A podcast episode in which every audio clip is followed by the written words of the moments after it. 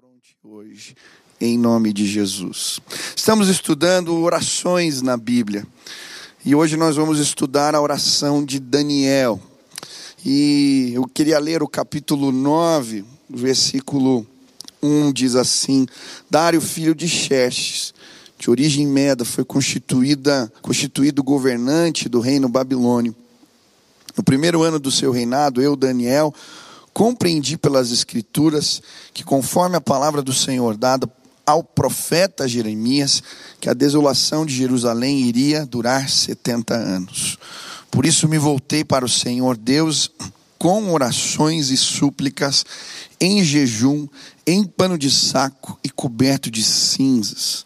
Creio que ao Senhor, ao meu Deus, confessei Ó Senhor, Deus grande e temível, que mantém a sua aliança de amor com todos aqueles que o amam e obedecem os seus mandamentos. Nós temos pecado e somos culpados, temos sido ímpios e rebeldes e nos afastamos dos seus mandamentos e das suas leis. Amém. Eu não vou ler o texto todo, a oração toda, mas o que me chamou a atenção aqui foi que a Bíblia diz que Daniel estava lendo as profecias de Jeremias e ele tem a convicção da parte do Senhor que o exílio estava acabando. O exílio ia durar 70 anos. E me chamou a atenção porque Daniel chega na Babilônia com 14 anos, e agora, quando ele está fazendo essa oração, ele está com cerca de 82 anos. Isso quer dizer que faltavam apenas dois anos para acabar o exílio. Só mais dois anos e eles voltariam para casa. Esse é o entendimento que ele tem da parte do Senhor. Mas logo depois dele ler as profecias e entender isso, a Bíblia diz que ele se veste com roupa de saco, ele fica ah, com cinzas na cabeça, num sinal de luto, e ele começa a orar e jejuar. E toda essa simbologia das roupas representava o luto daqueles que perderam alguém, daqueles que estavam pedindo algo, um clamor por misericórdia na presença do Senhor. Mas por que que Daniel faz isso? A palavra me parecia boa. O exílio está acabando, o cativeiro está terminando. Por que jejuar diante de uma palavra como essas? Por que se humilhar, se enlutar diante de uma revelação como estas? E o versículo 13 me chamou a atenção quando estava lendo esse capítulo. A Bíblia diz assim: todo este mal nos sobreveio, e apesar disso, não temos implorado o favor do Senhor para nos convertermos. Sabe qual era a preocupação de Daniel? 68 anos haviam, já tinham se passado. E mesmo assim, o coração do povo ainda não tinha se convertido. E ele está dizendo: Meu Deus, o que vai acontecer? O mal nos sobreveio e mesmo assim não nos arrependemos. E eu confesso que quando estava lendo esse texto eu fiquei pensando no que estamos passando. O mal nos sobreveio e mesmo assim muitos de nós continuamos com as mesmas práticas, com os mesmos pecados, agindo da mesma maneira. O mal nos sobreveio e continuamos aproveitando uns dos outros, mentindo, a impunidade impera, o mal nos sobreveio. Esse era o clamor de Daniel: Senhor, Senhor, tem misericórdia. Este é um clamor por arrependimento, sabe? Quando eu estava lendo essa, essa oração, eu lembrei da minha filhinha Nina, quando ela era pequenininha. Uma vez a Sil colocou ela de castigo e ela estava ali no castigo e passou um tempo, a Sil abriu a porta e falou: Filha, você já pensou no que você fez? E ela disse: Não. E aí minha esposa perguntou: Nina, você não se arrependeu? Ela disse: Não. Então você vai ficar mais um tempo de castigo. Fechou a porta. Passou alguns minutos, ela volta lá e abre a porta. Nina, você já se arrependeu? Ela disse não. Você já pensou no que você fez? Ela disse não. Assim fechou a porta de novo. E mais tempo de castigo. Isso foi umas três, quatro vezes até ela dizer sim, mamãe.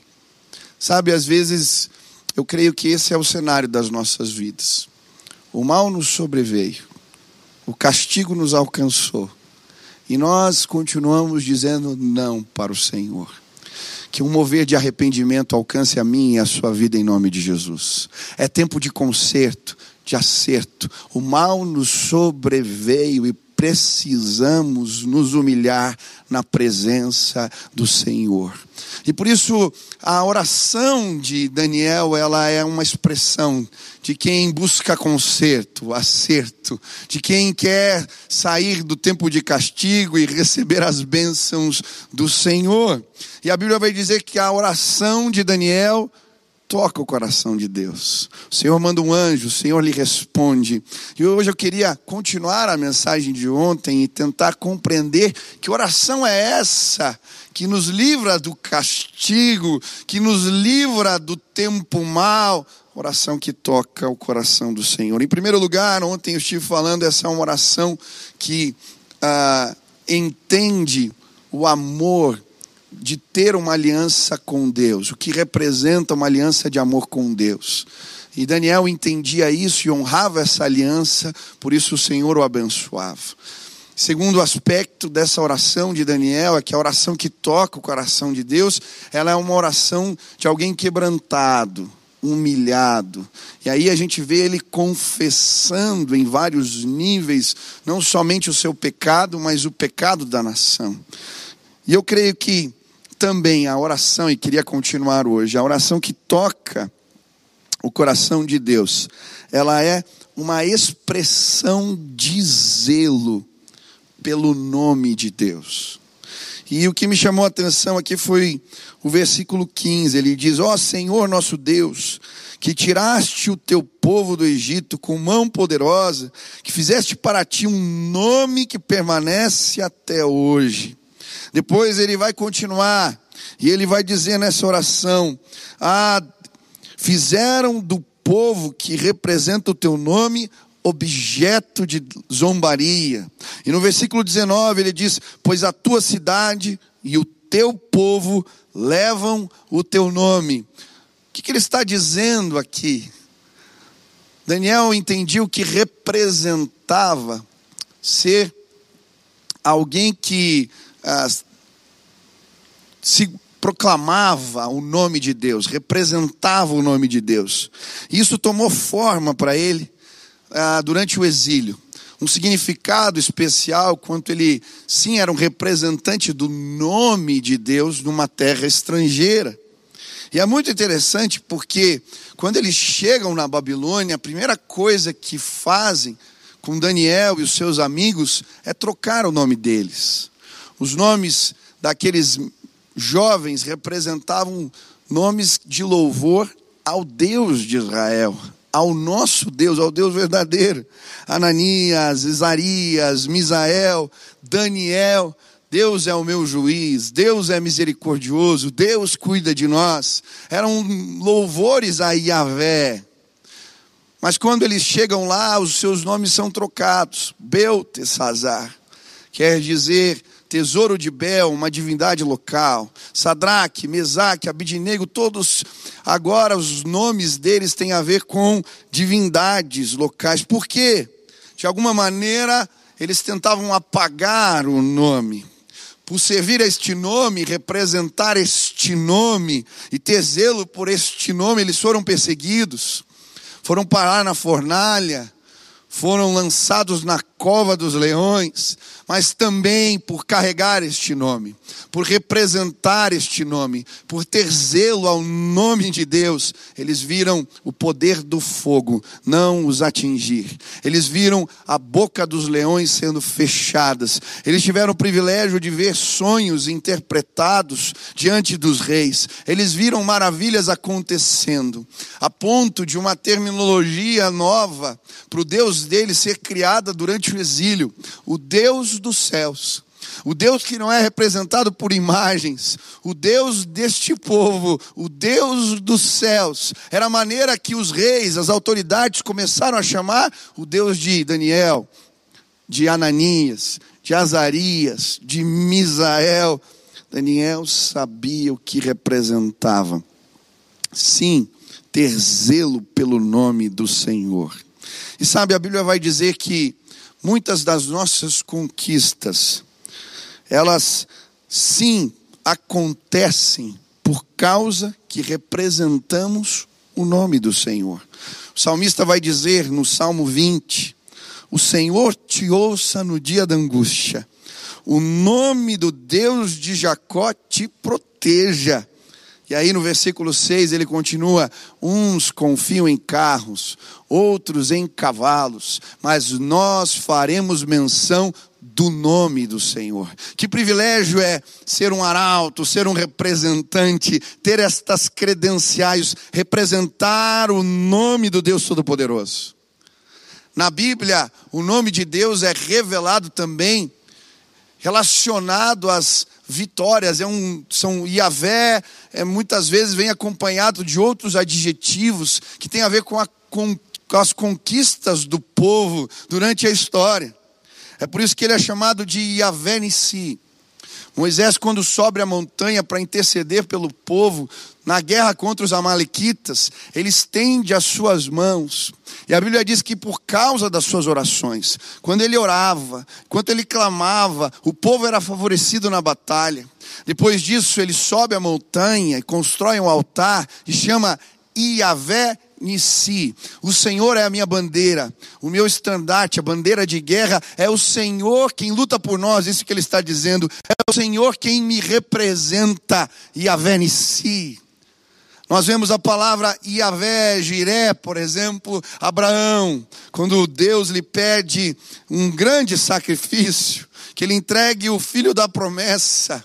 E aí o cordeiro que a provisão de Deus chega na hora do sacrifício e o Senhor de amor se revela a Abraão, ele vai dizer: Yahvé, Jiré, Deus provedor. Nós vemos depois em Juízes 6, essa palavra sendo pronunciada por Gideão quando eles estão sendo oprimidos pelos medianitas, o Senhor se revela a ele através de um anjo que fala com ele, ele faz uma oferta, o fogo vem do céu, o Senhor consome o alimento, ele dá promessa da vitória, e aí ele vai dizer: Yahvé Shalom, o Deus da paz, o Deus que nos tira do tempo de angústia, de desespero, de fome, esse é o nosso Deus. Yahvé Rafá, quando o povo está no meio das pragas do Egito, as doenças não podiam lhes tocar. E aí Moisés vai fazer uma declaração de adoração, um cântico de louvor, e ele vai dizer: Este é o Yahvé Rafá, o Deus que nos cura, o Deus que nos protege do mal, o nome de Deus era cheio de zelo e autoridade no meio da comunidade de Israel. Eles sabiam o que representava o poder do nome do seu Deus. Isso era tão sério que existia um mandamento, Êxodo 20: Não tomarás o nome do Senhor teu Deus em vão, porque o Senhor não terá por inocente o que tomar o seu nome em vão. E zelo pelo nome do Senhor era algo tão sério no contexto da casa de Israel, que quando eles pronunciavam o nome de Deus, para não ter que citar o nome, eles criaram a expressão Adonai, que quer dizer meu Senhor. Os escribas, quando traduziam, reescreviam as escrituras, quando chegava na hora de escrever o nome de Deus, quando eles escreviam Adonai, eles iam lavar as mãos. Quando eles escreviam o nome Iavé, muitos iam se banhar. Tamanho era o respeito que eles tinham pelo nome, o zelo pelo nome do Senhor. Sabe, representar o nome de Deus tem a ver com respeito. Eu vi uma história de um pastor que estava em Israel e conversando com uma moça incrédula a respeito do porquê eles não pronunciavam o nome de Deus. E aquela moça tentando explicar, ela se dizia cética, mas ela contou uma história. Ó, existe uma lenda aí que Jesus entrou no Santo dos Santos e lá ele estudou o nome de Deus. E por isso, por poder e ter aprendido este nome, só ele ter conseguido pronunciá-lo corretamente, ele fazia milagres. O nome de Deus é um nome impronunciável para nós. Por isso o motivo da lenda, ela explicando isso. E eu fiquei pensando, até hoje paira na comunidade de Israel este respeito, este zelo pelo nome de Deus. A Bíblia diz que nós somos autorizados pelo nome de Jesus. A Bíblia vai dizer que não existe nome como o nome de Jesus. E quando você entrega a sua vida a Cristo, um selo é colocado no seu coração o selo do Espírito. Isso quer dizer que a partir desse instante você se torna um representante deste nome. E a Bíblia, ao falar do nome de Jesus, em Filipenses 2, Versículo 9 diz: Por isso também Deus o exaltou soberanamente, e lhe deu um nome que é sobre todo nome, para que o nome de Jesus se dobre todo o joelho, dos que estão nos céus e na terra e debaixo da terra, e toda língua confesse que Jesus Cristo é o Senhor, para a glória de Deus Pai. Há poder no nome de Jesus. Se você tem comunhão com Deus e entregou sua vida a Ele, você representa este nome. Daniel está falando de um zelo, de um respeito, da fama de Deus, que é representado por nós. E por isso, quando ele ora, ele ora desta forma. A Bíblia vai nos mostrar no Novo Testamento que Deveríamos orar em nome de Jesus e tudo quanto pedíssemos em seu nome, ele faria para que o Pai fosse glorificado no Filho. E eu confesso que li esse texto várias vezes tentando compreendê-lo. E sabe o que eu entendi enquanto estava lendo? O Senhor falou para mim: Você já emprestou o nome de alguém? E eu disse: Já. Você não tem responsabilidade quando alguém te empresta um nome para fazer um negócio, para ser seu credor ou algo parecido, eu emprestei o meu nome para vocês. Esse nome tem poder, mas isso demanda responsabilidade. E eu queria hoje te fazer entender que o nome de Jesus ele não é apenas um amuleto. Como os filhos de Sevas, os discípulos dele tentaram usar quando viram Paulo expulsando demônios, tentaram fazer algo parecido. E aí, eles expulsaram os demônios em nome do Jesus a quem Paulo servia. E aqueles demônios os repreenderam, disseram: Nós conhecemos Jesus e conhecemos Paulo, mas nós não te conhecemos. E eles são envergonhados quando a gente usa o nome de Jesus apenas como um amuleto isso soa como uma espécie de ofensa ao Senhor. Deixa eu te dizer, Deus precisa ser para você mais do que o gênio da lâmpada. Deus precisa ser para você mais do que simplesmente aquele a quem você devota as suas causas. Deus precisa ser para você aquele que te autoriza em nome de Jesus, porque Ele sim te representa, Ele é o seu Senhor e você tem zelo pelo nome de Deus. Quando temos zelo pelo nome do Senhor, a autoridade do nome dele é emprestada a nós. E por isso, milagres acontecem, respostas às nossas orações vêm, demônios saem em retirada, porque é o nome de Jesus. Este nome tem poder e este nome nós representamos. Quando temos zelo, respeito, por esse nome poderoso, a nossa vida é transformada. Esses dias o pastor Budal estava compartilhando comigo uma experiência, eu não lembrava, num acampamento. Uma menina tinha ficado endemoniada e me chamaram para expulsar aquele demônio. E quando eu estava chegando, o demônio começou a falar.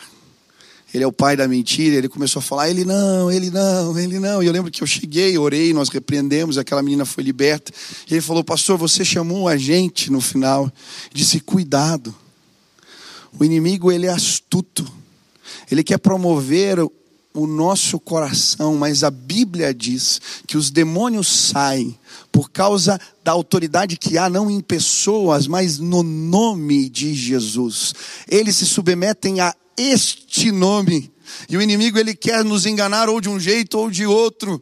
E eu quero te dizer, eu creio que coisas novas vão acontecer nos nossos dias, porque Deus nos emprestou esse nome, o nome de Jesus, e sobre este nome está todo domínio, todo principado, toda potestade. Nós não podemos nada, mas Ele pode todas as coisas, e se você honrar o que representa ser alguém credenciado por este nome, ah, você vai ver os milagres do Senhor, o poder de Deus se manifestando na sua vida e entre os seus. Eu creio, Deus quer nos usar. Daniel foi tremendamente usado no meio da Babilônia, no exílio, porque ele tinha zelo por representar o nome de Deus, era leal, era fiel, sabia a autoridade do nome do Senhor e honrava este nome. A oração que toca o coração de Deus tem a ver com isso: zelo, respeito ao nome de Jesus. Por fim, ele termina essa oração com um pedido. E ele vai dizer assim: Senhor, ouve, Senhor, perdoa, Senhor, vê, Senhor, age, Senhor, não demora. É interessante como termina a oração de Daniel ele termina pedindo, depois de adorar, de exaltar a aliança, de se quebrantar, depois de exaltar o nome do Senhor e dizer: Senhor, o que vale a tua fama, a tua reputação, ele agora vai terminar pedindo. E a petição é algo que precisamos levar diante de Deus. Muitos não são capazes de entender o que isso representa. Eu já vi muita gente dizendo para mim assim: é, pastor, eu não gosto de pedir nada, eu só agradeço, eu não gosto de pedir nada. Mas deixa eu te dizer, está errado. Você deve pedir. A palavra de Deus nos ensina assim: peçam e receberão. A Bíblia diz: porque aquele que pede, recebe, o que busca, encontra, o que bate, abricilhar. E qual dentre vós é um homem que pedindo pão, seu filho lhe dará uma pedra, e pedindo peixe, lhe dará uma serpente. Se vós, pois, sendo mal, sabeis dar boas coisas aos vossos filhos, quanto mais o Pai de vocês que está nos céus. Peça. Daniel pediu, Jesus nos ensinou a pedirmos. Mas, pastor, como? Eu acho interessante, por que, que a gente tem que pedir? Os meus filhos me solicitam muito porque eles são pequenos. Vira e mexe, o Ben e a Nina estão chamando: pai, mãe, pai. E é interessante porque eles pedem porque dependem. São pequenos, eles precisam de mim para ajudar a comer, para ajudar a tomar banho, para ajudar a fazer coisas básicas. Mas sabe, às vezes eu acho que a gente cresce, amadurece, a gente vai aprendendo a se virar sozinho. E a gente esquece que precisa da ajuda de Deus. Pedir tem a ver com declarar: Senhor, eu dependo, eu preciso, eu reconheço a tua autoridade. Da mesma maneira, eu tenho tanto prazer de dar aquilo que os meus filhos pedem quando eles dividem aquilo que está no coração deles comigo. E da mesma maneira, o nosso Deus, que é Pai amoroso, Ele tem prazer de dividir conosco aquilo que pedimos. Mas a Bíblia diz que essas coisas se manifestarão. Tudo que pedirmos em Seu nome, Ele fará, para que o Pai seja glorificado no Filho. E sabe, quando os milagres vêm, quando eles acontecem, Deus é glorificado entre nós.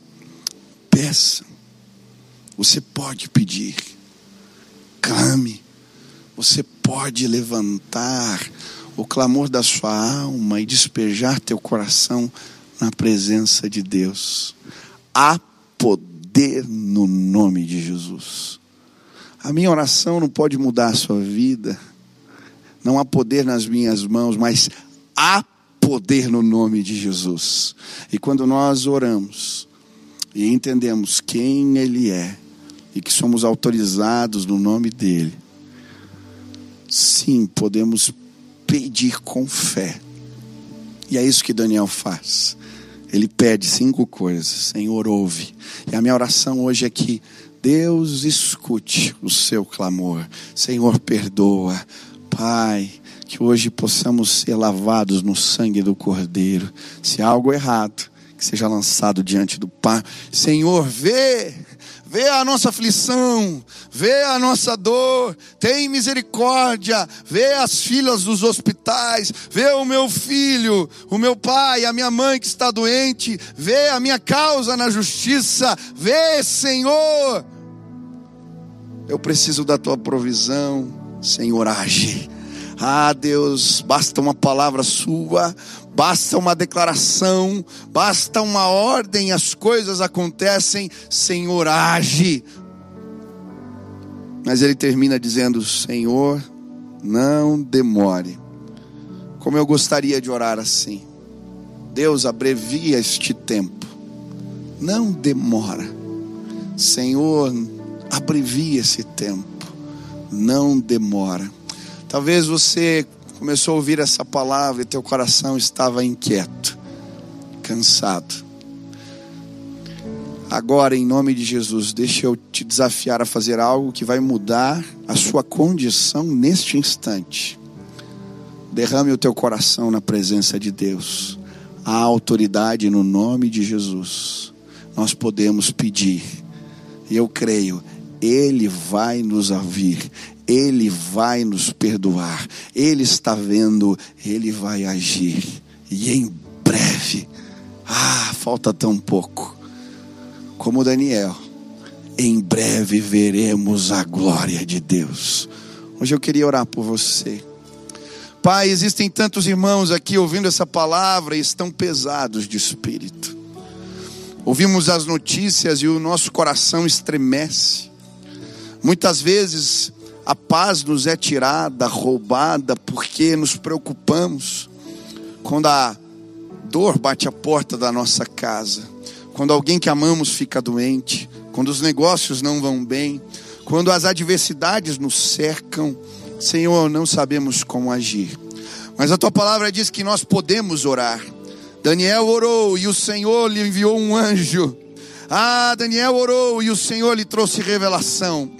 Hoje estamos na tua presença, fazendo da mesma forma, nos prostrando diante de ti e clamando: Senhor, Senhor, nos ouve, não demores, faz a peste parar.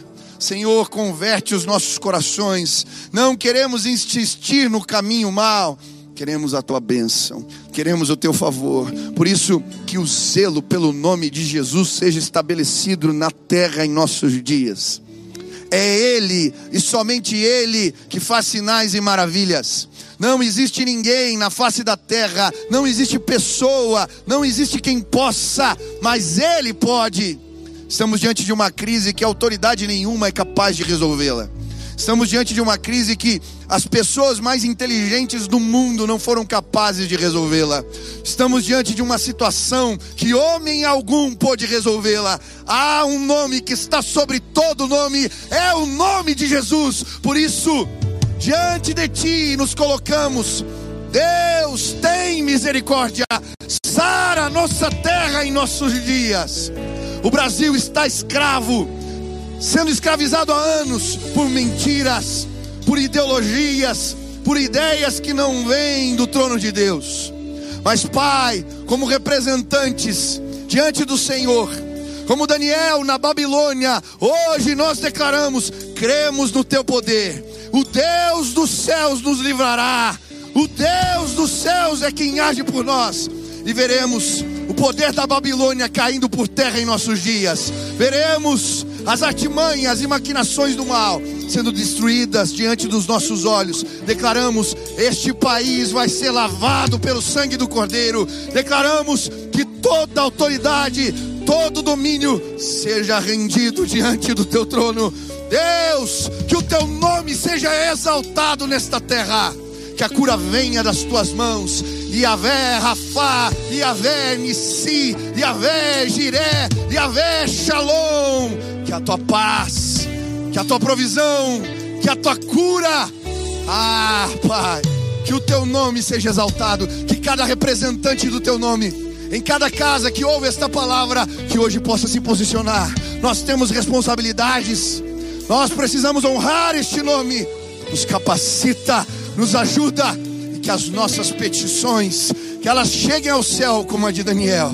Que o Senhor veja e ache e encontre entre nós servos fiéis, para que a tua glória nos tire do cativeiro, que possamos sair marchando em breve. Eu não sei quanto tempo vai demorar, mas que possamos marchar em breve. Dizemos, estamos voltando para casa. Ele em breve voltará. Ele em breve voltará. A terra está sendo preparada. Volta logo, Senhor Jesus. Estabelece o teu governo. Venha a nós o teu reino. Seja feita a tua vontade assim na terra como nos céus. Ouve este clamor que hoje levantamos. Vê com bons olhos, Pai. Senhor, ouve, Senhor, nos perdoa, Senhor, vê, Senhor, age, Senhor.